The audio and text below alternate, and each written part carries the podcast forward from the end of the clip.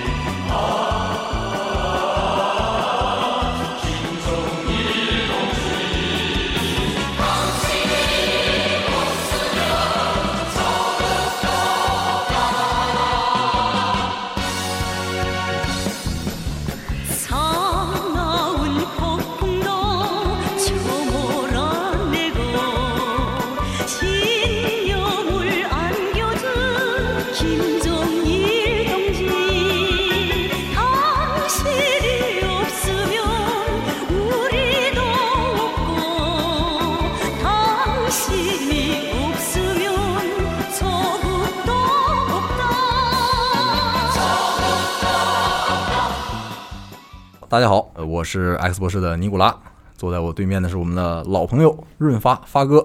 今天啊，我们来聊一部很小众的纪录片，是最近我和发哥都看过的，也是对我来说今年看过的写实程度最高、猛料最多、最劲爆的纪录片。这个片子的名字就叫做《鼹鼠卧底朝鲜》。这个片子是关于我们东边的邻居啊。如果有人和你说一个电影导演指挥着一个退休的厨子，外加一个曾经蹲过监狱的毒枭。用了十多年的时间，渗透进了朝鲜这个全世界最封闭、最神秘的国家，并且结交上了一群有利人士，之后又连蒙带骗，玩起了横跨欧亚非的军火与毒品贸易。你肯定觉得这是网飞或者是 HBO 编的剧本，但是今天我们要聊的就是这样一个真实的冒险故事。昨天看完这个《鼹鼠》这片，我就大受震撼，然后我就查了查这个导导演，这个叫布。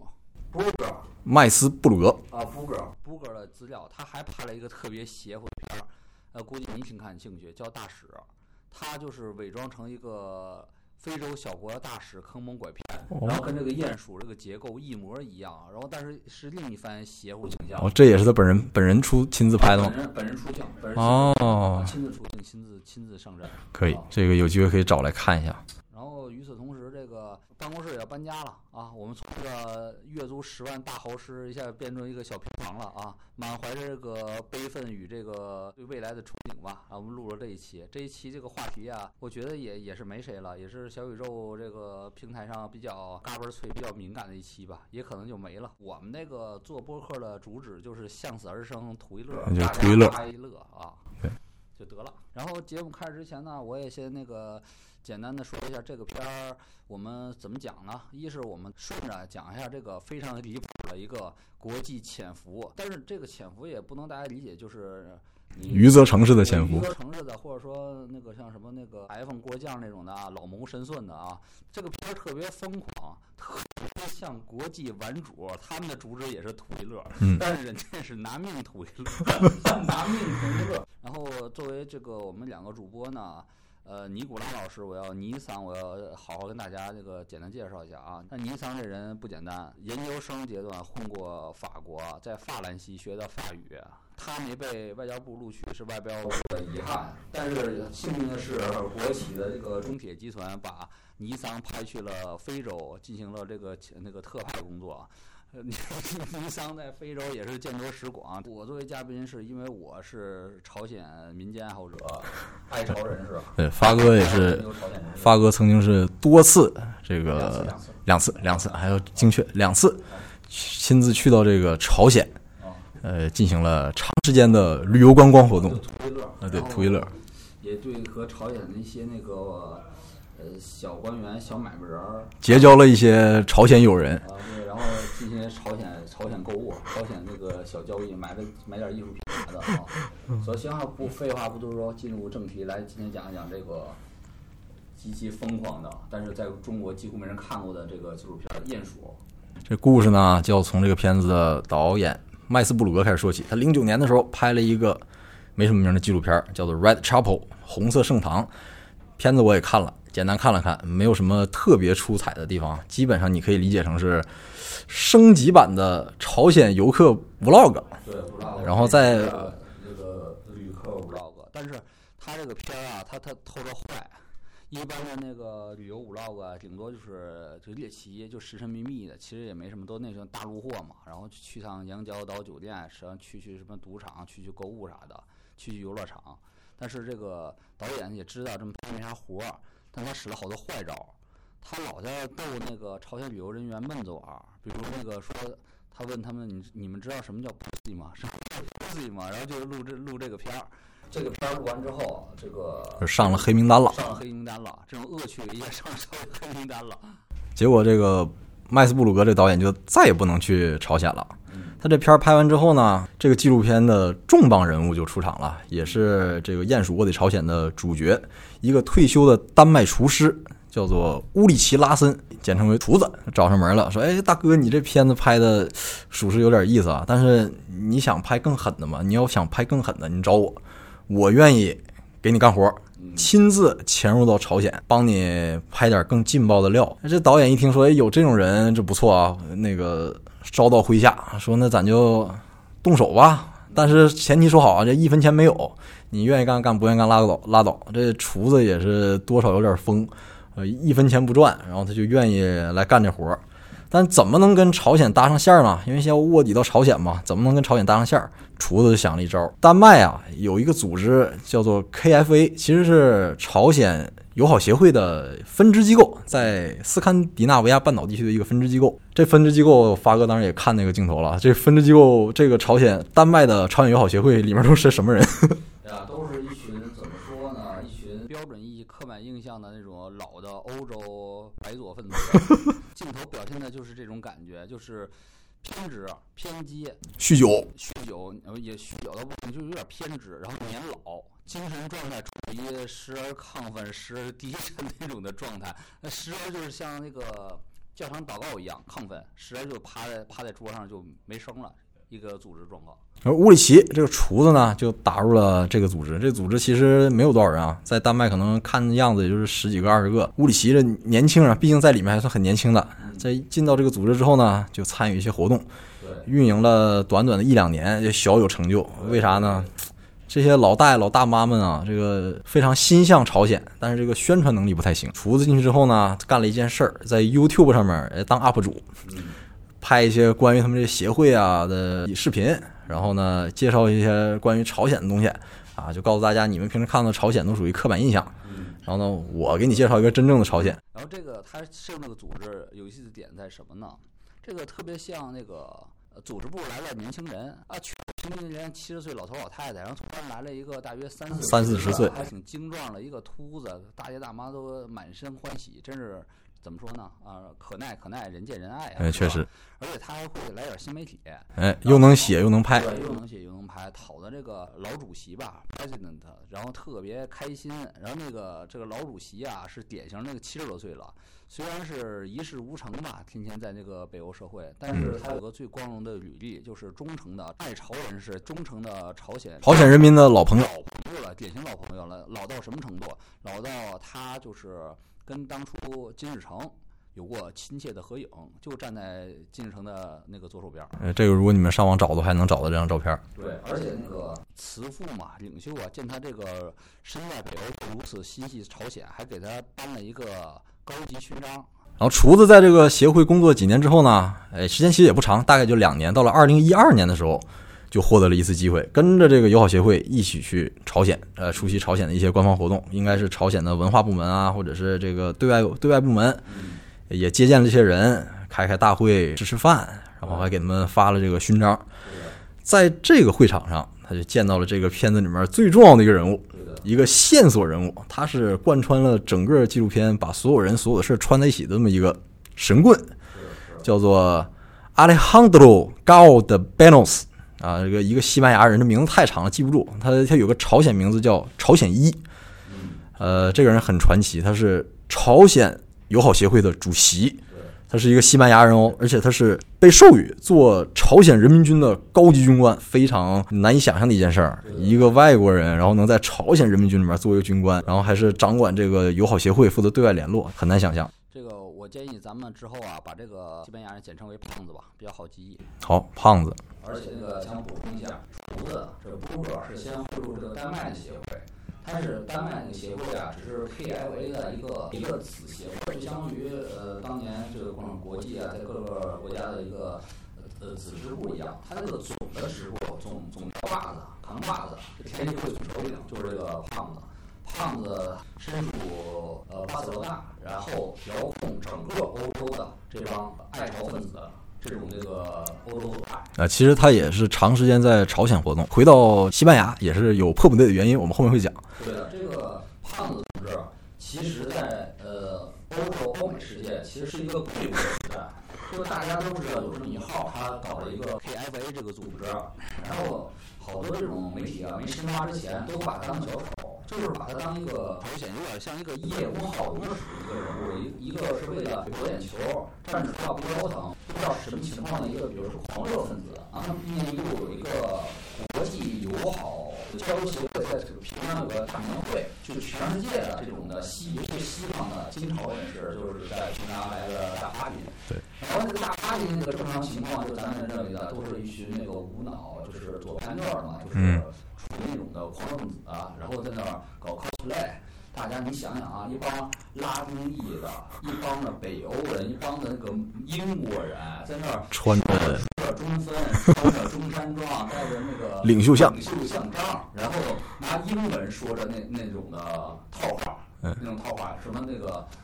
The one of 什么 Korea，呃，朝鲜第一啊，伟大的指挥官，伟大的统帅。我们敬伟大指挥官那个万寿无疆，就就唠这种嗑，然后吃那种什么那个朝鲜大会堂里边那种什么腌白菜，什么什么小烤肉，大葱姜啤酒。对，我们一般认为他们是一帮这样人，但是呢。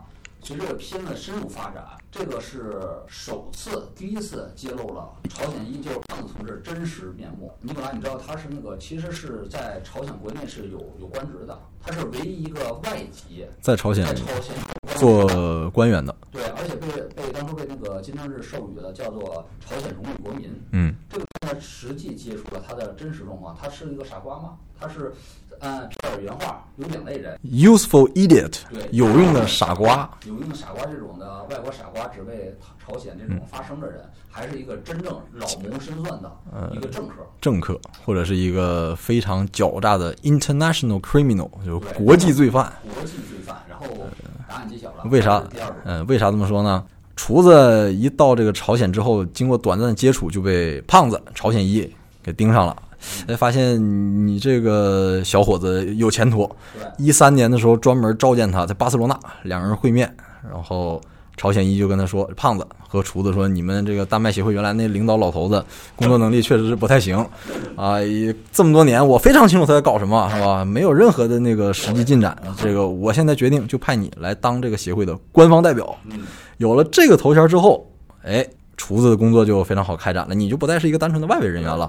呃，他就开始到全世界各地参加朝鲜友好协会各种分支活动的组织啊，可以开始过上组织生活了。每天的活动就是开大会、开小会，然后在会上做一些主题报告啊、演讲啊。当然，内容呢还是还是那些内容，没什么新意。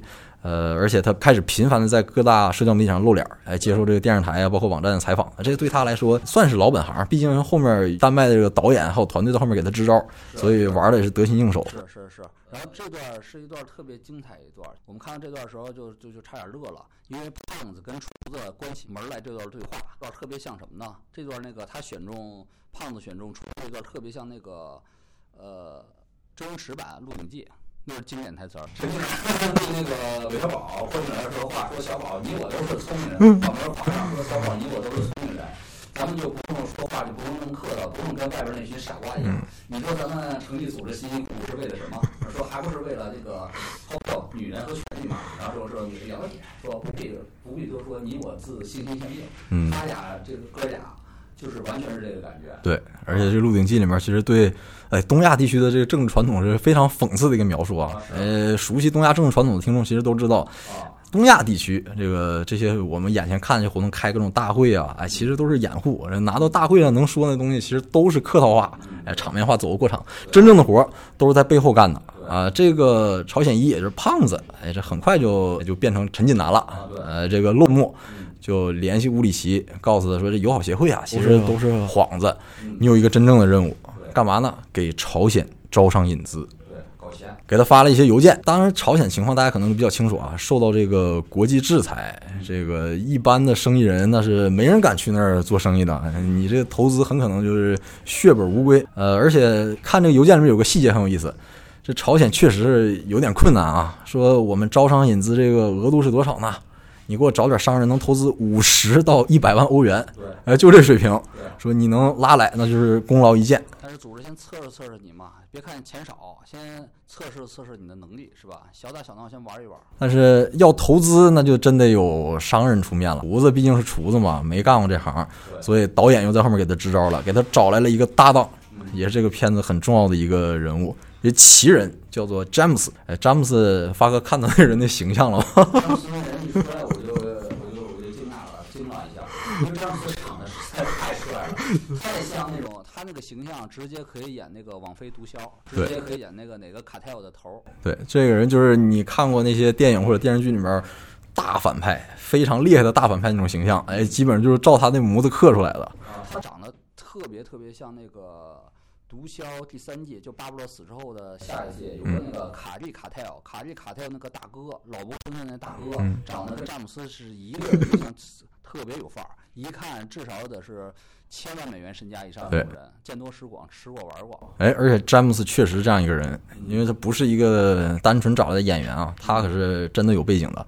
他出身呢，年轻的时候在外籍军团，法国的外籍军团工作过很长时间，呃，干的就是刀口舔血的活。从军团退出之后，哎，但是我这有个疑问啊，哎，古拉，尼以前在法国也混过啊，他一个这种的国际型浪人，而且他还是他是欧洲人，他是丹麦人，就是丹麦人。他为什么去法国外籍军团？因为不赚钱呢，那个钱不是很多呀。呃，对我推断推测呢，可能有两种可能，一种呢，他有可能是欧洲很底层的人，呃，外籍军团。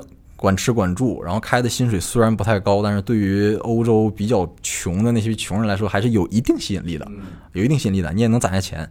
另外一个呢，很可能跟他本人这种性格有关系。还有一种可能，他有可能在丹麦国内犯事儿了。哦，呃，外籍军团呢，虽然是招人的时候会进行背景审查，但是以前审查不是特别严的时候，你一般没有重罪，他还是既往不咎的，他不会追究你。现在这个审查越来越严了，但是以前的话，如果你犯一点小事儿，这个他还是要你的。而且这个你在法籍外国军团退之后，容易跟那些国际大的军事型组织、情报组织搭上线儿，能够上道。啊，确实，如果比如说你外语水平好，然后本身技能又好的，你可能很容易加入那种私人的军事承包商或者安保公司啊，就有可能对，有可能会搭上这种线儿。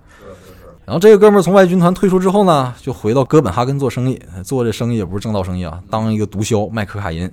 然后就发财了，变成了一个差不多是亿万富翁啊，能坐开得起豪车，坐得起私人飞机。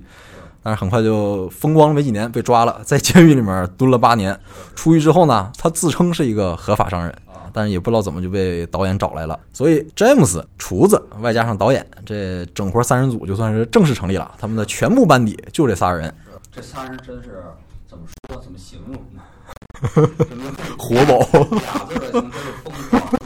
你说这个现在 B 站人说啊，什么整个狠活，翻个跟头嘛，是吧？什么叫国际狠活？这仨哥仨真正国际狠活。嗯，这个整活三人组成立之后呢，就应下了。胖子，也就是朝鲜一提出这要求，说找投资。哎，这投资我给你找来了，就这丹麦大富豪，给他伪造了一个身份，说是这个在丹麦经营石油和天然气的富商，做各种投资。而且一见面就跟他说，我我投资是五千万欧元起，五千万以下小买卖我看不上。这三个人就第一次正式和胖子朝鲜一见面，然后这次见面你就能看出来，朝鲜一绝对不是一个。Useful idiot，那是一个，那是一个绝对胖子，胖子绝对不是一个傻瓜，也不是一个小丑，他是一个非常精明的国际掮客啊，也是一个间谍人员。他这身份在这次会面当中就暴露无遗。为啥呢？几点啊？一讲话上来就聊干货，一点正正确都不跟你讲。上来呢就说两条：第一，告诉这个整活三人组，更正一下，整活二人组。因为那个哦对导演没藏在背后的。而且那个你还记得吧？就是他们那个对话之前，他专门骂了导演一段啊。对，以前你记跟跟偷你记不记得以前给我打过那个花格叫那个叫空哥啊？然后印度我这个小丑印度我，然后去给他的导演部门拍了一部小丑的电影，然后这个让他搞得他很难看。对，因为布鲁格第一次去朝鲜拍片就是找的胖子。给他牵线搭桥，结果没想到搞了一个这么片子，把他恶心坏了。呃，上来很明确告诉你说，朝鲜特殊之地，虽然被制裁呢，但是我们还是有来钱的门道，还是有的，你们不知道而已。比如说，他说了，我们出口军火，嗯，还有相关的军火技术。我们搞药品，我们做药品生意。什么药品生意呢？他他就说，哎，有的西方公司想生产这种药品，这种药品我跟你讲啊，和冰毒几乎是一样的。哎，他们，但是你想发财，来来我这生产，而且他还跟人强调啊。朝鲜没有加入国际刑警组织，你在这儿干啥？所有的事儿就留在朝鲜，不会有任何问题。第一条说清楚，朝鲜很棒。第二条，我很有用。对，为什么呢？你在朝鲜，你想做生意，那必须得见到有利人士。你做什么生意，找什么的部门，什么人能给你拍板做决定，这个你必须得用到我。只有我能给你介绍到正确的人。只要你想做什么生意，我就能给你找到人，牵线搭桥。然后这段情节啊，全是那个偷拍的，全是偷拍的，全是秃子在他那个包里边加那种摄像头，然后那个在身上也绑着那种摄像头，对，身上非常原始的方式，小蜜蜂的方式，原始偷拍的，对，裤裆里藏个小蜜蜂，偷拍器材就是我们拍片子用的小蜜蜂。但是这段情节的，我们好像说起来特别平淡无奇。如果你看这影片，你会发现这个这段片子会更平淡无奇。嗯，但是我觉得这是。我观影历史上特别怎么说呢？特别难忘的一幕，因为这个才像真正的这种情报谈判，或者说这种黑帮谈判。他这种这种写实主义吧，你看了就感觉就是完全是在看《教父一》那种的，就是一堆黑帮分子，就是一个胖肉，就是陷在沙发里边，然后抽着雪茄，然后桌上还摆着可口可乐跟那个乐事薯片，或者说那个胖特爱吃垃圾薯片，就是一边在吃垃圾薯片，然后可口可乐在谈这种的。朝鲜五千万这种级别的嘛，嗯，非常精彩。哎，这初次见面呢，就算大家互相认识了。但是见面之后，胖子朝鲜一出了点麻烦，惹上官司了，被这个西班牙的警方给盯上。哎，这个要起诉他，说他是非法持有武器，这个走私武器什么的，导致呢他就没法再出境了。这个时候，厨子也就是乌里奇，哎，顺势就成了他的代言人，由胖子在背后面装子弹，他在前面开枪。呃，有很多明面上的活动呢，就由他来出面。对对对。这个时候呢，已经是到了二零一五年。对对对，这一段也也有挺精彩一段对话，就是专门那个胖子因为被限制出境嘛，不能出境，被边控之后，然后他专门跟那个詹姆斯，就是那个富商，他们对话说：“对不起，我不能去朝鲜，只能用我的助手陪去朝鲜。”然后詹姆斯问：“哎，你为什么不能去朝鲜？”说：“因为我家里有有武器。”然后詹姆斯怎么说呀？说：“Doesn't，嗯，谁都有。”他说：“我胖子说我很喜欢武器，收藏了不少枪。”詹姆斯这反应非常快，毕竟也是不法分子嘛，说那谁不爱枪？我也爱枪。对对对对。然后这段是非常精彩一段。是。这是一般那种的演员，你很难演出来。而且，即便你找了一个演员到现场，你随机应变这个反应，你是反应不出来的。第一次见面之后呢，这个紧接着一六年，他们又在西班牙进行了第二次见面。哎，这次啊就聊干货了。詹姆斯这个假扮的这个商人就拍板说要搞军火和。药品啊，要搞药品，但是呢，你既然定下来要搞这么大的买卖呢，胖子只只能作为一个牵线人，你就得去朝鲜见真正的有利人士了。转过年年来到二零一七年，整活二人组就去到了平壤。哎，插一句，在去之前，这个导演博尔格为了保障厨子的人身安全，特意把他送到了美国华盛顿，找了一个被中央情报局解雇的前特工啊，这也不是什么正经人。给他短期的做了一段时间的培训啊，培训内容呢就是那些间谍技术，比如说这个怎么防止被跟梢啊，这个被人绑架了怎么跑啊，别人呃攻击你你怎么反抗啊，反正简单的教一教，临时抱佛脚，临阵磨枪不快也光。但詹姆斯这个导演不太担心他，因为他毕竟是这个外籍军团出来的嘛，身手还可以。哎，其实他们二零一七年去平壤的时候，正好赶上一个契机，就是有一个美国大学生被朝鲜这个扣留了。当时发哥应该也也正好那段时间也在朝鲜。真前后脚，他是那个二零一七年一月去的朝鲜，我是二零一六年那个夏天啊。啊，对我就是在那个七幺七那天去朝鲜，是朝鲜一个朝鲜人纪念日，然后同时也是那个美国大学生被逮。这个大学生这事儿特别离奇，特别离谱，只能说是。这个美国大学生是那种典型的有点红脖家庭吧，俄亥俄州来的，他不知道什么机会啊，搞什么国际夏令营什么的，然后就去平壤了。然后不知道大家知不知道啊？外国人去平壤旅游啊，就能住那几个酒店，固定的点儿，是什么西山酒店、迎德岛酒店，然后高碧酒店，就是这几个酒店。然后里边全是情报特别女孩，然后盯着你，天晚上就是窃听。门儿你也出不了。门儿你也出不了，天天被窃听。然后这个男生呢，特别的怎么说呢？特别的夯。他去之前跟同学打赌说要弄一个朝鲜标语什么的，晚上打赌要偷一过来。然后他晚上半夜真就是摸索大楼里边偷标语去了，但是他肯定特别，他往下摸索那肯定是摸索进进那个朝鲜间谍的那个监视层了，因为朝鲜有的楼层是不显示的，是那种秘密层，啊，他一下摸进那个层了，然后那偷东西直接被摁住了，然后他更倒霉的是什么呢？那时候是川普已经当总统了。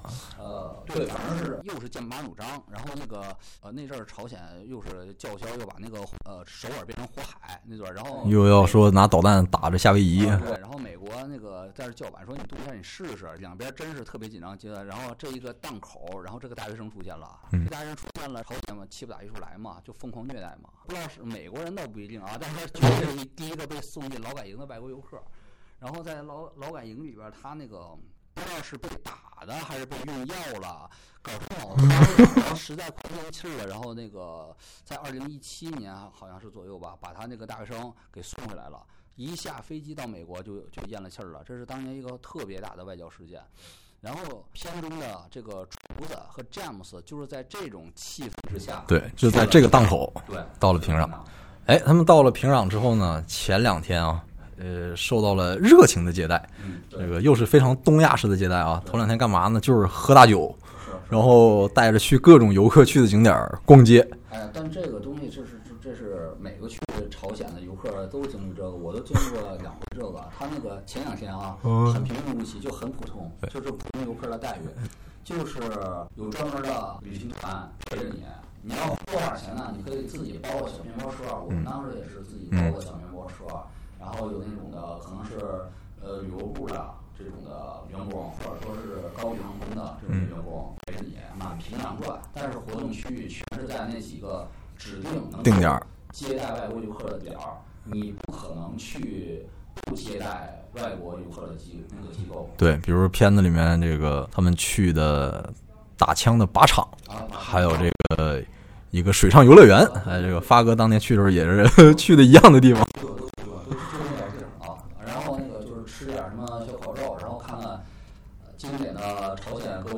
对，大家可以把那个去朝鲜旅游啊，肯定就说，哎，这有什么去的朝鲜旅游啊？我觉得换一个观点，你别把朝鲜啊当个国家，你把它当一个大型主题游乐园。那 你去环球影城不也是主题游乐园吗？朝鲜也是主题游乐园，就图一乐呗，是吧？朝鲜半岛迪士尼是吧？很有意义，GTA 是吧？朝鲜每一个餐馆都有一个表演团。就朝鲜哪个哪个饭馆吧，一高兴了都不让你吃个吃吃消停了，我都给你当场来个歌舞表演，卡拉 OK，攒劲的节目，节目让你钩子加紧，然后全是那种的九十年代的经典那种综艺大观似的，往回都不知道他们哪儿淘回来那那些衣服，是不是都中国九十年代进口的？就是，然后深情款款向你走来，踩着那种。呃，塑料质感的高跟鞋，高歌一曲，什么金达莱花，白头山，给你献上花环。花环忘了。嗯，人家去受到这种规格的接待了，可能你去的级别还不够。我再翻翻照片，我可能忘了。然后前两天不在话下吧，然后他们俩真是无聊的无聊的紧，老是在那个广场，然后那溜达啊，同一个金日成广场，啊金日成广场溜达，溜来溜去很无聊。然后三天之后。正戏开演。对，这个朝鲜官方把他们开着车领到一个郊区，完全是平民区啊，那房子特别破，那地上就没法看。跟跟从一个非常破的民房走进去之后，有一个地下室，那地下室下面是一个，据当事人描述，是一个特别漂亮、特别豪华的一个大酒店。呃，其实你你这个说的文字描述啊，咱谁那是，其实他也有影像，他就 他还是偷拍。他俩就是正儿八经的拿那种摄像机在拍，他们有个助手，因为他们是属于特殊人物。呃，大规模这种经商啊是可以拍的。当然啊，你要是普通游客，你就花了几千一万的去朝鲜，你这拍肯定一群人也撂得啊。他们拍就是正儿八经拿摄像机进去的，进了那个呃尼古拉说的地下豪华宫殿。但是他说地下豪华宫殿，我看来那就是一个典型县城 KTV，县城豪华 KTV，全是那种包着大金柱子，还有那种大皮垫儿 那种感觉，然后全是那种五彩灯照在墙上。呃，在这次会面的时候呢，他们见到了真正的要人，嗯啊，军火公司的朝鲜军火公司的领导，这个能查到，叫南川江贸易公司。表面上看是一个贸易公司，其实呢就是朝鲜对外出口这个军火或者其他技术的公司。在座呢有三个人，除了这个军火公司的领导，还有一个情报官，还有一个呢，他叫 Stone Face，扑克脸吧，面无表情，神秘人。整场宴会是一句话没说。然后呢，他们在这次见面的时候拿到了军火公司的价目表，详细的价目表。呃，这个我们以为的军火贸易可能会非常的神秘啊。至少拿 iPad，你再拿着电脑输了密码，然后传一个假的 PPT 吧啊。结果就是跟我们开会一样，拿一文件袋儿，拿一档案袋儿，然后装的就是价目表。是那个细节是那种透明的，是中间那个是可以插插的那种一个棍儿型的，对，是可翻跟那个。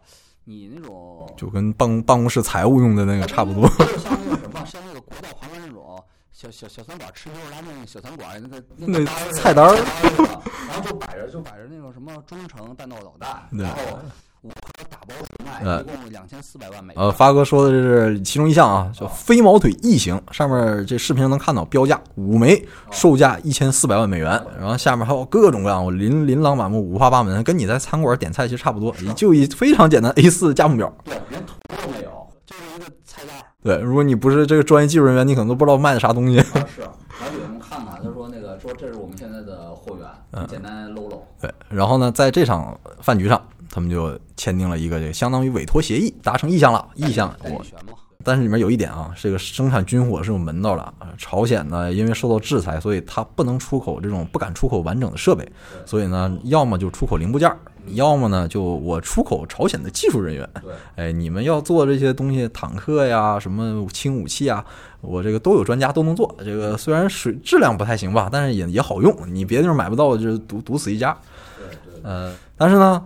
军火生产那肯定是不能在朝鲜的，对，所以领导们就给他们指了个明路，说你们到哪儿呢？去非洲有一个国家叫乌干达。对对对，其实这个剧情进进到这时候啊，其实我们作为观众也惊了，没想到这个片儿下格局这么大。因为这个我平常很爱看朝鲜东西嘛，一般的很很一般的这种的，那就是 vlog，就是给你拍拍那个是或者说录点偷录点官员的私下说点话为止。或者说一般的这种贸易，比如说曾经有一个挪威的团队，他们就是也做了一般的贸易，就是一帮青少年嘛，也就二十多岁，然后跟那个朝鲜就是签工厂，他们生产牛牛仔裤啊，这也就做到这儿了为止了。没想到这片儿一下进了这么疯狂，他们真就是卧底到里边儿，把那个武器菜单给拿到了。我觉得看到这个情节，当时进到这儿，连那个我觉得厨子再 James，，再加上导演。都完全没想到，一下进展到这么大，一下突破到整个情报世界都很难拿到的一个那个一手资料啊！啊，想不到这水这么深，水这么深，水居然这么深，然后剧情一下峰回路转，变成一个全球视野的一个超级谍战片了。对，我们刚才看的。刚开始这个片儿只是发生在像 KFA 那种的白左协会，是很无聊的一帮人，就很傻的，也没什么钱，很在世界的格局里边很低的一个格局一帮人 cosplay，然后进展到那个认识詹姆斯，然后就到了呃丹麦，然后又去了华盛顿接接受 CIA 特工的培训，然后又去了平壤，平壤这是作为一个中介点嘛，他们一下这身份脱胎换骨了，一下格局变成全球视野了。下一站就一下，他们就坐飞机来到了乌干达啊！当然，在去乌干达之前呢，他又回了一趟西班牙，向这个胖子来汇报工作。结果就体现了这个整活二人组有多不靠谱啊！为什么呢？西班牙这个胖子朝鲜一拿出来一个法宝，这次会面也是整，应该是整个片子里面最最惊险的一次。他到西班牙去见朝鲜一胖子汇报工作，其实朝鲜一拿出一个什么东西啊？侦测窃听器的一个仪器。因为他说我现在最近老被各方情报势力盯着，我这个每次跟人谈话都非常小心，这很可能有人窃听我。他就拿出这个窃听器，开始给他演示我这窃听器有多好用。结果这个厨子当时正好带着那个窃听和那个窃录的那个设备。到他身边，这个设备就嘟嘟嘟嘟嘟嘟响。最后他是想了好多办法，说我这手机，我这是车钥匙，拿这个打马虎眼，我总算是没被那个朝鲜一识破。然后他们从西班牙的酒店出来，到了外面之后，吓得赶紧把裤子脱了，把那个窃听器啊，还有这个这个偷录的设备赶紧拿过来，然后吓得这个都都都要吐了。当时那个生理反应。真是太那个电影里没有这种情节，因为他那裤子湿了，是全是汗，他那个后腰全是汗。啊，为什么那个胖子没有那么怀疑这个那个厨子呢？我们的插讲一嘴啊，这个厨子看起来是那种特别老实，对，一句话都没有，就三棍子打不出一个屁那种人，就特别特别老实，对，特别特别窝囊那种。而且其实这种人是最适合做情报工作的。在这个纪录片开头，那导演在向人介绍这个人的时候，就用了一个词儿叫 “blend in”，就是指这个人就扔到人堆里，你根本就找不出来。对。人在欧洲可能这也也不算特征。而且他是那种，你看啊，他作为一个北欧人，他是那种浑身一点点肌肉都没有那种，就是软绵绵的，就特站都站不直，要那种和和很弱。和詹姆斯就形成鲜明反差。鲜明对比，詹姆斯那个形象就是他老秃顶造型，他留大胡子，就像哥伦比亚毒枭。他有还留过那种一字胡，扯着那个胡子是像一一战风格。然后他有个刮刮，就像一个特别儒雅的那商人，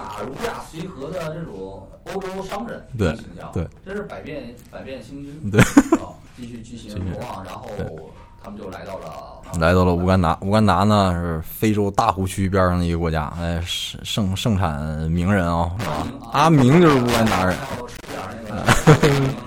对。鲜肉的阿明，呃，我这里边可能补充一句，就是朝鲜的情报网，呃，不像是大家想的那么简单。大家可能看到片儿会想，为什么他们不在朝鲜直接交易，然后运到货就直接 OK 就得了呢？因为朝鲜啊，它的所有活动，它的港口那么多，南浦对南浦啊这些港口，然后它所有活动啊，全是被世界各处的情报机构盯着呢，而且朝鲜是一直被。呃，寻求制裁的这种国家不可能这么随意的，就是在那儿这些交易。所以朝鲜在全世界呀建立了很多的据点。这个乌干达这个据点啊，我是在这个看这片儿中才才第一次知道，没想到这个朝鲜在这个非洲有一个这么大的据点。一般大家爱好研究朝鲜都知道，他们在那个东南亚是有大据点的。在那个某些那个城市啊，就不能提了，然后也有那种大据点，他们那个钱，他们有个那个劳动是多少号嘛，我记得是二号办公室，就在那个城市有很大的据点。就一般都是知道亚洲据点，但这个乌干达这是第一次听说的。它这个乌干达的据点啊，是专门负责有好多外派这种技术人员还有官僚，然后处理一些这个。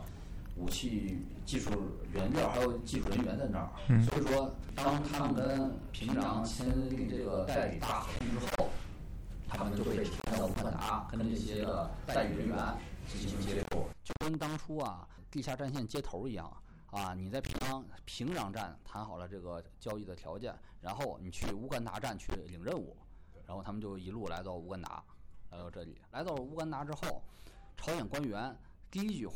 就交给的呃詹姆斯和个厨子，就说你们想好了你们在哪儿这个建这个工厂了吧？呃，詹姆斯就当时说了整个剧片里边最精彩一段吧，说我想好了，我想的非常好。呃，尼古拉老师，你你来说说。对，这个詹姆斯说，我打算花五百万五百万美元，在这个维多利亚湖里边买一个岛。啊。这个岛呢，表面上我们就建度假村，然后呢，地下呢就给它建成兵工厂，可以生产武器，也可以生产某些药品。然后这个后来导演问他说：“你这岛在哪儿找到的呀？”然后 詹姆斯说了一句话说：“谷歌，就是谷歌地图上面搜的。”啊，这就看这段我们也是惊了，詹姆斯这种的天生间谍这种天赋啊，震惊了。就说他们是完全不知道朝鲜会有这这个问题的。詹姆斯能够随口就说出那个在维多利亚湖买个岛，对啊。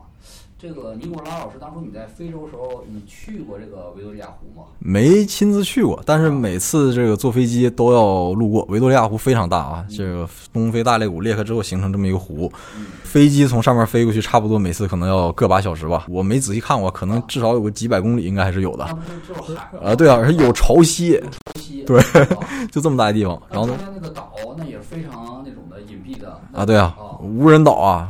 就完全跟外界几乎隔绝，你只能坐小船上去。如果不是本地人告诉你，你根本就不知道哪儿有什么岛，哪儿岛有人，哪个岛没人。你说咱要是哪天就是非洲旅游，咱那个咱来点那个独特路线，咱自己还挺美的。然后去哪个岛，发现里边是是好武器的，这个嗯，这个就得赶紧求饶啊，放我走。然后接下来剧情精彩，就是他们跟这个非洲乌干达腐败官员打交道。对。然后他们那个国际富商形象嘛，出现在乌干达官员里边。然后很简单，就说我们要买个岛，直接跟乌干达官方说，我买这个岛很隐蔽，你也不要问我干什么，反正我告诉你五百万我给你。然后那个非洲官员嘛，这是高兴的手舞足蹈啊，纷纷举杯呀。说，但是啊，这个岛上不是无人岛。是有居民，有点原始居民，然后那个，然后这样就说你把他轰走不就得了吗？说你们那个说巧立名目，就说我们要建医院，要建酒店啊，你给他发点钱，让他们撤退，这样的两相一合计，然后这个官员也拿到钱，但是啊，詹姆斯牛就牛在他一分钱没付，就实际一分钱没付，开了一堆空头支票。吃掉，然后然后就把那个整个乌干达这个地地方政局一个岛人民的命运就给搅动了，就。然后这个事儿就非常皆大欢喜，就谈成了一个岛。就我们也看见了一个岛，其实也不算很小啊。怎么说也得是，我瞅着跟那个普陀山都得差不多大，真是还不小呢。就这么一个岛，在那个璀璨的维多利亚湖岛。岛上有一群勤劳的人民，然后再做那个毒品和武器，这是他们的伟大计划。买下岛这个事儿谈好之后，然后他们就跟那个朝鲜官员呃接触。朝鲜官员啊，也对他们这种的国际办事能力也表现了一种认可，觉得这两人还真是个国际大玩家啊，嘁哩咔嚓的就这个把这个老黑官员也都搞定了，然后就给他们就是发最新的任务了。他说：“OK，这个乌干达的事项你谈好了。”我们也认可了，然后，然后呢，在乌干达这个生意谈完之后，接下来，哎，朝鲜人提出了一个新主意啊，支线任务，就说我们现在这儿有一批轻武器，哎，没地方卖。你詹姆斯，你这这么有能力，如果你能介绍买家的话，你给我发一个消息，咱们到东亚的某个嗯大城市，嗯，咱们再会面来谈。首都，哎，对，某个东亚的城市首都。不久之后，啊，他们就到了这个东亚的某个大城市，在一个豪华酒店里面会面了。这次又见到了两个朝鲜官员，这两个朝鲜官员是非常有特色，一胖一瘦，一胖一瘦，胖子那国企领导范儿，然后再一话不说，就那个喝大人啊，对，真是这样式的一个手势。然后瘦的呢，一看他小秘书。一看就那种，这夹包跟拎包小弟，但是这个两这来的这两个朝鲜人是非常精明，而且很警警惕。跟他们见面之后，两个人私底下啊，因为当时这是有录像的，这两个人私底下用朝鲜方言交流，觉得对面这丹麦人不靠谱。是，朝鲜俩人不像山类。呃，觉得你这非常非常不可靠。对，但是呢，这个时候，詹姆斯其实都听不懂他们说什么，但是他能看出来这人态度对他起疑，所以他哎提出来一个人名，说我第一次之前我是去过朝鲜的，对，哎，这两个一听就马上来劲了，说你去过朝鲜，因为你要作为一个外国人，你又做这个买卖，你能去过朝鲜，那说明你跟朝鲜一定是有某种联系的，他们可能不见得是一个系统，但一定有联系。然后紧接着詹姆斯又说，报出了他第一次去朝鲜的接头人的名字，对，就是康，Mr. 康。嗯，听到这个名字之后，这两个朝鲜人马上态度大转弯啊，发生了舒适的声音，Mr. 康啊，康啊。然后那个其实康这个人吧，平壤那段剧情里边出现过一小段。米泽康就是是一个特别年轻的朝鲜人，对，气质也不错，气质也不错，长得很帅。嗯，显然这个人是个绝对是皇亲国戚，而且这么年轻就能能能够到这个位置，能够接待这些欧洲来的投资者，然后英文也还不错。对对，哎，他就特别像那个在上期讲的万斯白那个呃上司，上司那个处长，对对对那个处长上回不也说嘛，肯定是日本的皇族或者特别上上流的华族。然后那个尼瑟康的名号一报吧，这个胖子官员啊，还这个瘦子秘书啊，也开始这个手舞足蹈，这气氛一下就是欢快了起来 啊，气氛也融洽起来，这个。这个青岛啤酒也喝上了，烟也抽上了，然后就是也手舞足蹈，开始这个愉快的交流。但是那个在交流中啊，就有一个特别瘆人和恐怖的一幕出现了，你还记得吗？他找来了那个 Stone Face。Stone Face 这个人，对，突然出现在他们中间，就不声不响的，咔，就是我们之前提过那个，在平壤有一个官员叫 Stone Face，就是官员，一句话在平壤的那个地下豪华酒店里面，就是他就在。站着，然后在这个东亚首都，哎，他又出现了。然后他突然又就一声不吭的就坐在那个胖子领导的旁边，旁边还是不说话，还是不说话，这给他们也惊着了。这个这这个朝鲜这个体制，让他们也是非常的感觉到一种惊异和恐怖。对，嗯，然后这个剧情啊，真实就真是在这儿嘛，这种真实的这种谍报工作和这种国际风云。并不是像《碟中谍》，还有一些这个什么嗯，谍影重重，谍影重重是强剧情推荐，让你这个今儿柏林明儿你就那个温哥华你就到处窜了，有一个支线剧情。嗯，在东亚大城市建完之后，这个任务就有点停滞了。对，差不多得有一年时间。一年时间，或许他们之间做了什么，然后没拍也没有播，反正是。剧情开始停滞了，也有可能单纯就是项目确实需要时间来来搞很多东西，是要推进。嗯，然后他们一直就是也没有接到任何的消息。一年之后，然后二零一八年，对西班牙那个胖子胖子又找到了厨子，说那个哎，咱们见一面，咱们见一面，安排见面的地点呢是在对任务看看。他们见面的地点就是在巴塞罗那，在海上的一艘豪华游艇上。这个非常像电影和电视剧里面的剧情啊，真的是在海上见面。真实的细节，就豪华游艇，上摆依然是可口可乐。这次呢，朝鲜一也是胖子，哎，又提出来一个一个想法。当然，他也是朝鲜官朝鲜方面的意见，就说原来呢，咱是谈做军火生意，这不太保靠。我呢提出了一种新型的交易方式，叫三角贸易。怎么个三角呢？你丹麦商人从约旦来进口石油，掏你自己的钱买石油，然后安排这个线路运到朝鲜，然后呢，朝鲜不付你钱。这个朝鲜满 这是朝鲜人也挺会这个以夷制夷啊，是不是？挺会学习先进生产力。这是学的当年英国人的技术。没少看这个这个历史中的阴谋诡计哈。当初这个三角贸易啊，玩的最溜的就是大航海时代的英国人。大航海时代，英国人就发出这么一个邪招啊！你可以说这个金融创新。对。他们是当时是把在英国很廉价的朗姆酒，还有一些工业制品，还有一些武枪这种的东西。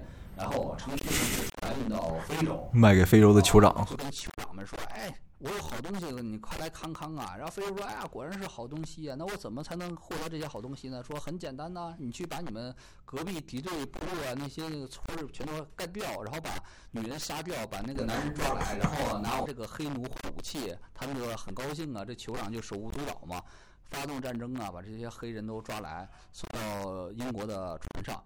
英国人拿那种大批的这种黑奴啊，然后就是运到北美，北美运到北美，然后又卖给北美那些种植园的庄主们，说：“哎，我这有好东西，你看看啊。”然后那个门主说：“哎呀，什么好东西呀？一看，哎呀，都是强壮的黑奴啊！”也开始手舞足蹈就说：“那我怎么才能获得这些物美价廉的黑奴啊？”他说：“要不你就拿那个这棉花，要不你就直接，哎，你给我拿棉花，你拿你那个什么北美那些银矿、金矿、金矿、银矿，还有那个皮，那个那个水獭皮皮子，你给我换点这种东西。”他说：“美国人这那可太划算了啊！”然后英国人又载着这个棉花这种工原材料，原原材料，然后又回到了英国。这大满贯而归吧。一般这个三角贸易都搞过几年的，等到他们真正的完成一圈三角贸易，回到呃欧洲，那就是就叫什么资资产阶级的原始积累，发大财了，这就已然发大财了，已然就成为色了，就往那个开始可以去上医院了，就就可以那个上流人物了。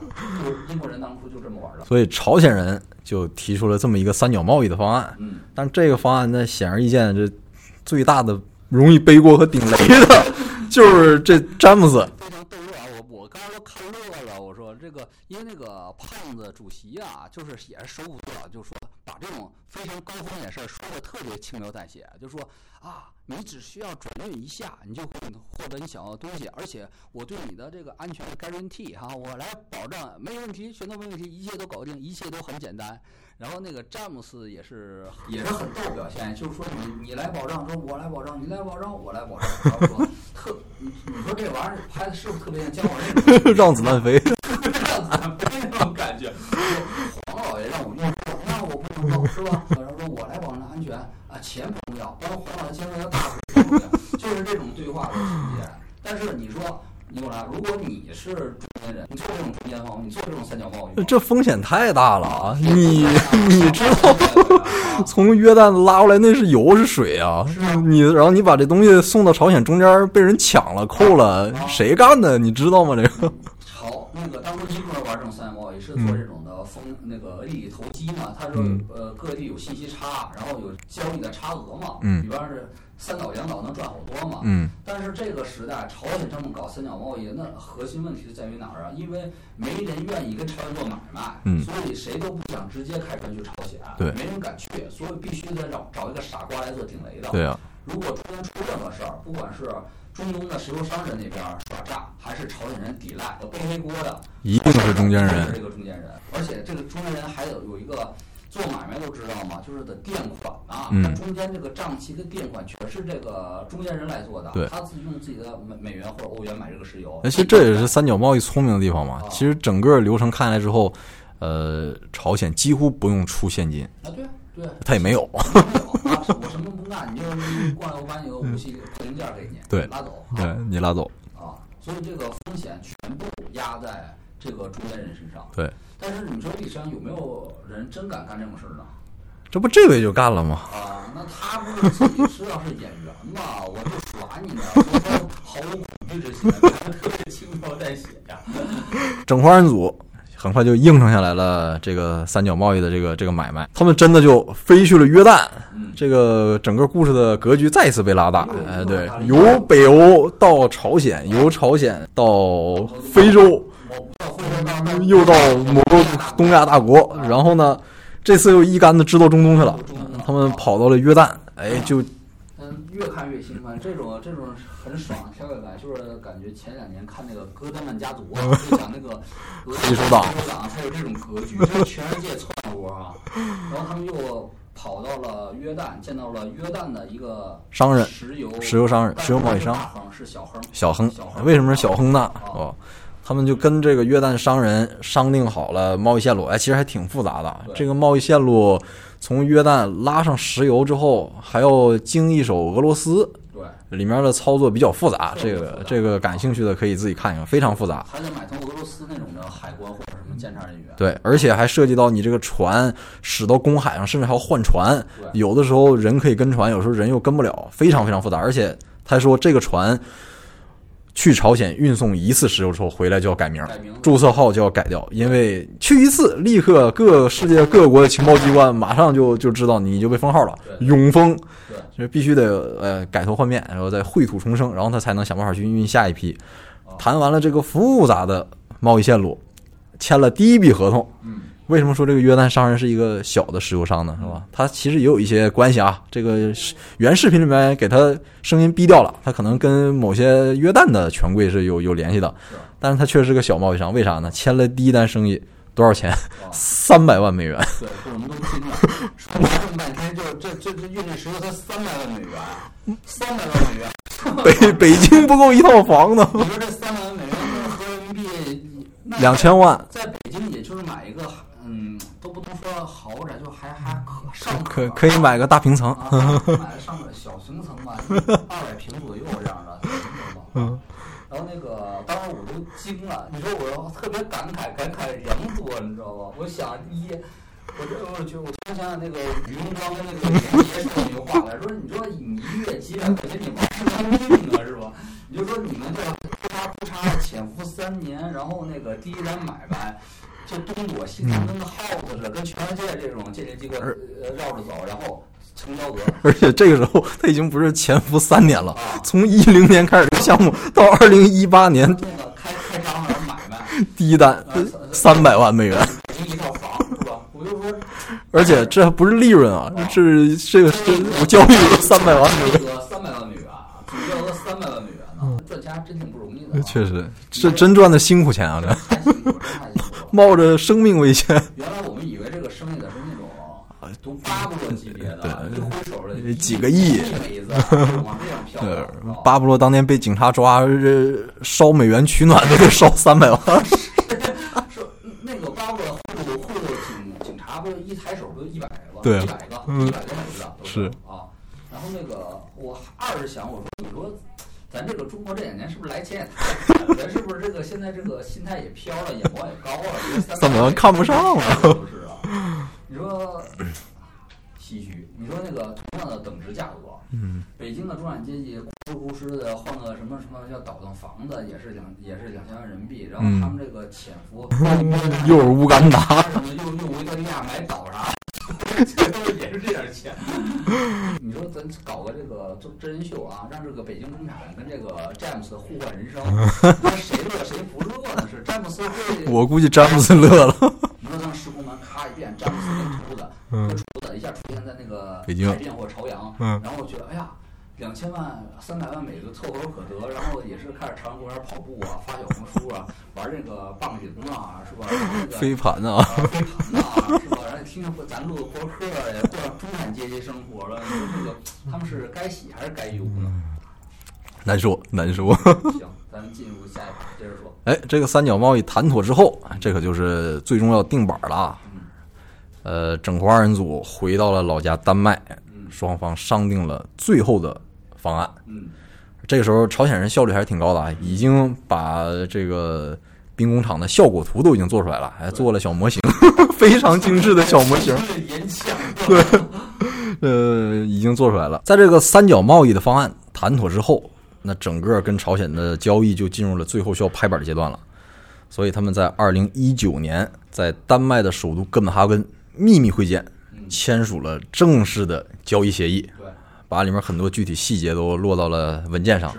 这个也是比较出乎意料的，这样一个秘密的活动，双方对对，绑了小蜜蜂，然后全录下来了，然后后面还要盖着这个朝鲜官方的这个印章、签名，还留下了这纸面的证据。是是是，而且是朝鲜整个的交易路线。整个的剧情全被挖出来了，然后人都是无码，全部无码出境。当然，签订这个正式协议的时候，距离这个项目开始二零一零年已经过去了整整九年。对，已经过去整整九年。嗯，当然到这儿呢，那可就真的要掏真金白银开始干活了。这个行动呢，也基本就要结束了。因为这事儿也闹大了，对，马上就快露馅了。詹姆斯估计连妈一个子儿这五百万又买岛，还得去中东买石油，好大一笔钱啊！里外里这个至少先垫进一千 一千万美元，差不多啊，五百万买岛，三百万美元买油。对对对。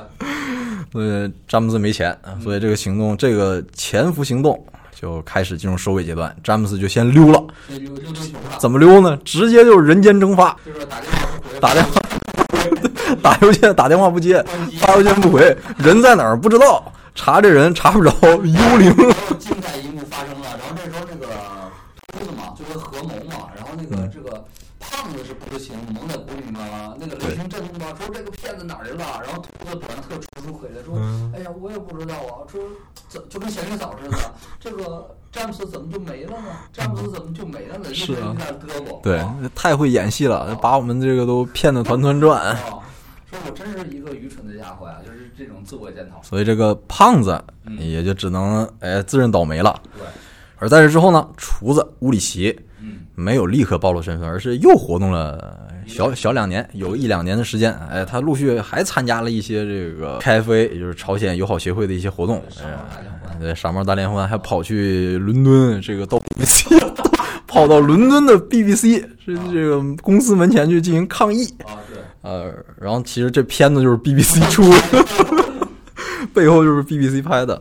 差不多过了这样过了一两年的时间之后，他在一次呃丹麦的朝鲜友好协会活动上曝光了这个计划，但是曝光的方式没有直接说啊，这个其实也可以看到情报界的这个传递消息的这个手段，他真的是把。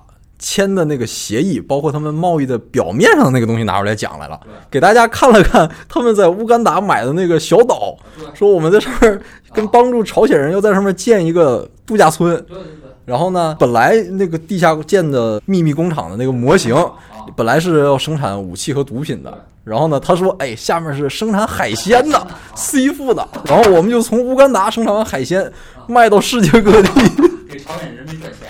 下面听演讲的朝鲜友好协会这帮傻帽儿呀，信信以为真，然后这个活动就被发到了网上。但是你想啊，普通人看可能觉得就是你看不出门道啊，你就是哎，朝鲜人要在那个非洲建一度假酒店，但是情报界的人一看，马上就知道是咋回事了。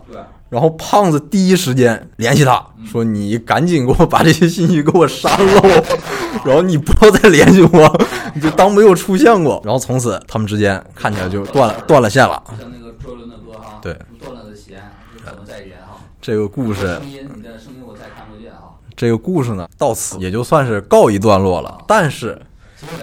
结尾来了一个大高潮，这导演这还毕竟是导演啊，还是留了一个很大的彩蛋。这个强有力的结尾，乌里奇也就是厨子身份曝光之后，整个的活动全部被曝光出来之后，导演想说你不如见见你的老朋友吧。最后的告别，最后的告别，然后就通过这个视频连线，哎，真的又找到了那个，说我给你连线上，你跟他来聊一聊，最后的真情告白。然后乌里奇厨子见到这个胖子之后，就和盘托出，把他们连做的这些事儿到底是什么目的，跟这个胖子讲了。期待吧，这个这个厨子啊，还是一贯那种平静，呃，无力、软绵绵，好像那个身体全是湿气、全是痰那种状态，就是特别软绵。说我们其实这两年一直在耍你，一直被骗了。然后我们这个什么詹姆斯，我都是假的，我已经潜伏好多年了。然后他就说，而且你要见见我们的导演是谁吗？你要见见吗？就引出了老朋友。就是那个胖子，在这个所有对话中啊，也表现的老谋深算，就是一动不动，没有一直拿手捂着嘴，一直拿手捂嘴，就面无表情这么瞅着。然后那个既不同意也不反驳那种状态，面无表情状态。然后最后就说，呃，说的说，那让导演来是冒个头吧。然后导演 空格，然后说，他说你还记得我吗？我们又见面了。然后咱们又见面了。然后这时候那个最后一个高潮吧。戛然而止嘛，然后就那个影片就定格在了定格在了那个胖子那张大脸上，大脸，然后手是往外伸那个动作，就定格了，然后只把那个视频给视频关掉了，对，然后这个精彩又疯狂的这个这个朝鲜鼹鼠这个故事，超级疯狂的就这么结束了，结束了。啊，这个结束期就是应该在二零年或二二零年一九年二零年。二零年应该是疫情之后，最后最后的时候是疫情之后，因为这个片子是二零年上线的。啊，对对，特别特别精彩。然后我们看完这个片儿啊，就觉得这这片儿简直是太写实，他就是纯靠一个一个字猛，就是妈这三个人这这都是疯狂，都是愣头青。对，因为那个我觉得詹姆斯作为一个本身的国际社会老油子，他参加这个片儿，他肯定是可能有一些把柄。对，不然他为什么愿意参加这样一个没有任何好处，但是风险无限大的这么一个活动？那个导演是典型这种疯狂疯狂导演，是有点那个疯狂艺术家气质。对，他是一个纯疯的这种的，啥也不怕，而且也不用他冒险嘛。最有意思的是厨子那个本身，厨子在当潜伏卧底之前是一个，你刚才说了嘛，特别平平无奇，对，一一生绝对留不下任何水花的人。对，但是他可能是觉得自己的人生太过无聊，自己的命运也太过卑微，所以选择了一个这种。特别疯狂的举动，而且他是一步一步卷入这种国际大阴谋交易的最核心里边了。他一开始就是卧底进那个丹麦朝爱朝协会的时候，远远远想不到是最后是这个结局。对，他呀原来就以为伺候一下那个以前的老帮主啊，傻傻老帮主。有机会可能去趟朝鲜啊，拍点片儿，拍照片对啊，拿个勋章，呃，仅此而已了。仅此而已，没想到一步一步走到这个疯狂的边缘了。而且在整个片中，除了他被那个胖子拿起那个扫描器扫描那段他慌张之外，没看出他有任何的特别觉得遇到危险或者紧张的桥段。嗯，整个片子它进进行的真实的故事，也压根儿不像咱们头脑里熟悉的这种谍影重重，甚至潜伏这种的。对，完全不一样。没有任何特别大的那种明面上的威胁，因为大家全在试探，全是在那个考打量你，看你这个人是不是真正一个在国际行动上的黑白两道的人物。其实全是商业谈判，全是这种的打量。但是如果你要是玩砸的话，你在乌干达，你在朝鲜，那绝对是死路一条，绝对会被干掉。对，绝对是是死无葬身之地的。而且他在去乌干达之前，胖子还说了很经典一段话嘛，说到了乌干达，你我的命都只值五十美元。他这里边啊，除了对朝鲜人有非非常这个精彩的刻画之外，对非洲人也非常非常精彩的那个刻画。就是尼古拉老师在好多他们对非洲人进行一些这个评论的时候，都都很尼古拉老师都哈哈大笑。对，因为胖子曾经怎么评论非洲人？你要理解啊，这些做所谓国际掮客、特务啊，这对完全不讲政治正确，政治 正确，政治正确对他们来说一点用没有。这胖子怎么评价乌干达那黑人朋友呢？他说。他们每天只有两种状态：睡觉、偷东西、偷东西、睡觉。如果你不盯着他们，不给他们安排活，那他们每天就这两种状态。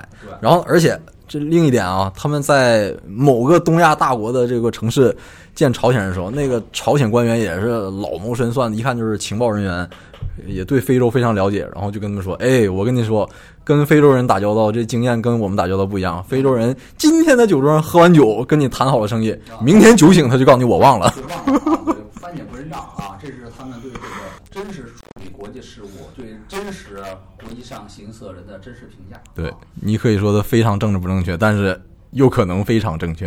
这就是真实世界嘛，是吧？真实世界不是浮在表面那一层正确嘛？然后其中还有很有意思点什么呢？这个所有的人都很像国际行动里的间谍，都很有样。嗯。呃，詹姆斯很有样。对。然后。那约旦商人也很有样，约旦商人那个形象就非常像《教父一》里边那种意大利黑手党的形象，肥胖油腻，留着小胡子，留着小胡子，留着背头，举手投足透着那种的，呃，又亲和又狡猾那种情况。他就说那个有一段特别精彩嘛，约旦商人其实又半开玩笑又半警告，就说他说 We are 那个 mafia，然后立刻詹姆斯。就又反驳一句：“我们也是马菲亚，咱们都是马菲啊。”他们说：“哈哈，我们都是马菲啊。”然后就疯狂的这个拥抱，又手舞足蹈。嗯，但是在整个国际情报网上啊。我看了两点观点吧。第一观点就是我自己切身感觉到，一定要学好英语啊！就是我现在我对我这个在国际社会不能行走的这个英语水平是非常的痛心疾首啊！我看那个那帮朝鲜人说英语，我就想起了我说英语的那个一种感觉。所以，其实对这种有国际行走经验尼古拉老师，我想特想问问，你说我这个英语水平这个行走国际还还还有还有救吗？还有机会吗？有救有救有机会，只要有信心就有。对你这个找找私教是吧？但是我用我这个粗糙的河北口音，以后呢在海外游走，是是不是也也也 OK 啊？哦，当然 OK 啊！你看那片子里边那几个人，哪有几个英语口音特别纯正啊？没有啊，要么就是浓重的北欧口音，要么就是浓重的中东口音，是吧？但是这个就是朝鲜官员啊，太没样了。他们感觉就出现这里边是极其违和，对啊，极其违和。就是国际交往场合里面突然出现一群朝鲜人，马上整个的氛围就发生了变化，你感觉？呃，我再介绍一下，当初尼古拉老师是在这个刚果金活动那一带活动啊，对，在刚果金那带活动。刚果金那带活动的时候，你见过朝鲜人吗？呃，见过朝鲜人啊，在机场。呃，碰到过几次，那气质非常的好辨认啊。首先，那个穿着打扮，就是那个朝鲜式的，像中山装又又不像，又不是中山装那东西。怎么说啊？他那气质就非常独特，很拘谨，很严肃，那又可能在我们外人看来又透了点神秘感。神秘感啊！就大不大的呃，有有点土，哎，有点土。你在非洲丛林见一堆朝鲜人，可不感觉神秘，就觉得挺克苏鲁的。而且以前呃，对，确实当时真搞不清这这些人到底是干嘛的。我以可能以为是呃外交人员或者啥的，但现在看完这个片子，呃，了然了，了然了。国际贸易，国际贸易贸国际贸易人士。啊，就想说那个，还有一点就是我们看片儿时候觉得，为什么朝鲜人会这么没有提防心呢？就这么随意的就给他们偷拍了吗？这也是这个片儿啊有点争论点所在，就是有人会觉得这是一个摆拍片儿，是一个假纯假纯假一个片儿。嗯，但是我觉得这个并不好说，有可能好多事儿就是这么随随便便就这么搞成了。因为两点，大家不要以为这是一个纯导演的民间作品。嗯，其实这片儿里就能看出来了。第一，这个片儿这个发放渠道是 UC，对，然后在片头里边一直有个那个人是那个 MI5，就军对情军情五处的前情报情报官。情报官。然后中间呢，他们还有去 CIA 对过头，找 CIA 做过培训。对所以其实这可能一直就是一个可能是国际情报网的一个子项目，很有可能项目。就他们就是当初设计这项，也没想到这个项目最后会发生到这么疯狂。是，嗯，可能最开始真的类似就是情报组织赞助你点钱去拍拍朝鲜的黑料，就是没想到最后可能拍出这么大一片子。他们都是可能把这个导演和这个，尤其这个厨师当贤妻冷子，就觉得这俩货闹不出什么风声来，想闹出一个这么大的风声来，所以把把整个的合同、菜单，把整个的那个乌干达的据点全都露出来了。而且这里边儿，我觉得以朝鲜那种的状态，里边儿露脸的人，我觉得以后都得回回国都得倒大霉，全部都得倒大霉，这是让那个怎么说呢，光屁股现眼。啊 在全世界人民面前，这现了个大眼。这个，而且这片子在最后字幕里面，哎 也不知道导演是故意的还是真心的，还补了一句说片中出现的朝鲜人，他们的所作所为在朝鲜都是合法的，还得替他辩白一句，也是，真是，真是，我觉得啊，包括那康先生，悬了。悬了，没准以后还是个重要接班人呢。年纪轻轻搞出一个这国际大丑闻，国际大丑闻，跟一个那个厨子，北欧退役厨子，还有一个国际骗子詹姆斯耍存在转啊，还还当这个外国财团呢。嗯啊，这不是应了《潜伏》里面吴站长那句话吗？本来想露脸，结果把屁股露出来了。哎，按说这个潜伏，当初我去朝鲜的时候，导游还说呢，潜伏在朝鲜很受欢迎啊，嗯大受欢迎。而且孙红雷在朝鲜还还还是那种国民偶像，大家都很喜欢嗯他性感的小眼睛，还是没有深刻领悟 精髓精髓所在哎，也不一定，啊说不定可能也领会了。啊！凝聚意志，凝聚意志，保卫领袖。我觉得最后啊，这片儿大家看完之后啊，可以推荐大家看一点这种紧身的这种的片子，因为我特别爱看这个关于朝鲜的这个纪录片和电影，我就推一个吧。我觉得这个目前为止啊拍这个朝鲜间谍这个最好的片子，我觉得就是那个黄正民主演的《特工》。嗯他作为一个，也是作为一个情报部门安排的商人，然后潜入进平壤，嗯然后见到了政治将军。但是我个人有点怀疑啊，我觉得看了这个片儿的操作，这种更真实的片儿操作，我觉得他作为一个小商人，可能很难见到正式将军，没准这个剧情有偏虚构的成分啊嗯。但是整个的氛围，还有整个的里边的表演，都非常精彩。第二个片儿呢，推荐的就是呃一个跟这个片儿反正真实对照的。如果大家爱好这个谍报这种间谍啊，这个片儿里边的状态是真正的非常真实的状态。真实的谍报不是打打杀杀，是人情世故，是交易，是不断做买卖。目标就是搞钱、搞搞情报、搞人。然后有一个片儿，虽然不是讲朝鲜，但是也很反映真实的一个潜伏和交易的活动，叫做《间谍科恩》，特别精彩的一个以色列间谍潜伏进叙利亚的一个片子。啊，那主演让我大吃一惊，主演是以前特别搞笑的那个叫叫科伦拜恩那个科恩吧，就是那个拉波演特，演屎尿屁片子，拉特还拉波特，就是哈萨克斯坦人去去美国那个大哥，然后邪性演一个特别严肃的一个间谍，演的相当之好，我觉得不亚于红雷之于那个余则成那个啊，非常好，推荐大家看看。找来可以看一看。对，那么好，本期节目差不多了。对，已经说了不少了。说了不少。那个简单看看吧，连接下载连接就不能提供了，大家自寻搜索吧。今天就到这儿。好，聊到这儿，感谢发哥。对，然后结尾的话，选取一个我非常喜欢的朝鲜歌曲啊，来自呃普天宝电子音乐团，这个朝鲜那个最潮的电子音乐，给大家听一听，叫做《我们是否还保持着当年的精神》啊？那结论是肯定是你自己琢磨去吧。好嘞。啊。好，拜拜，拜拜。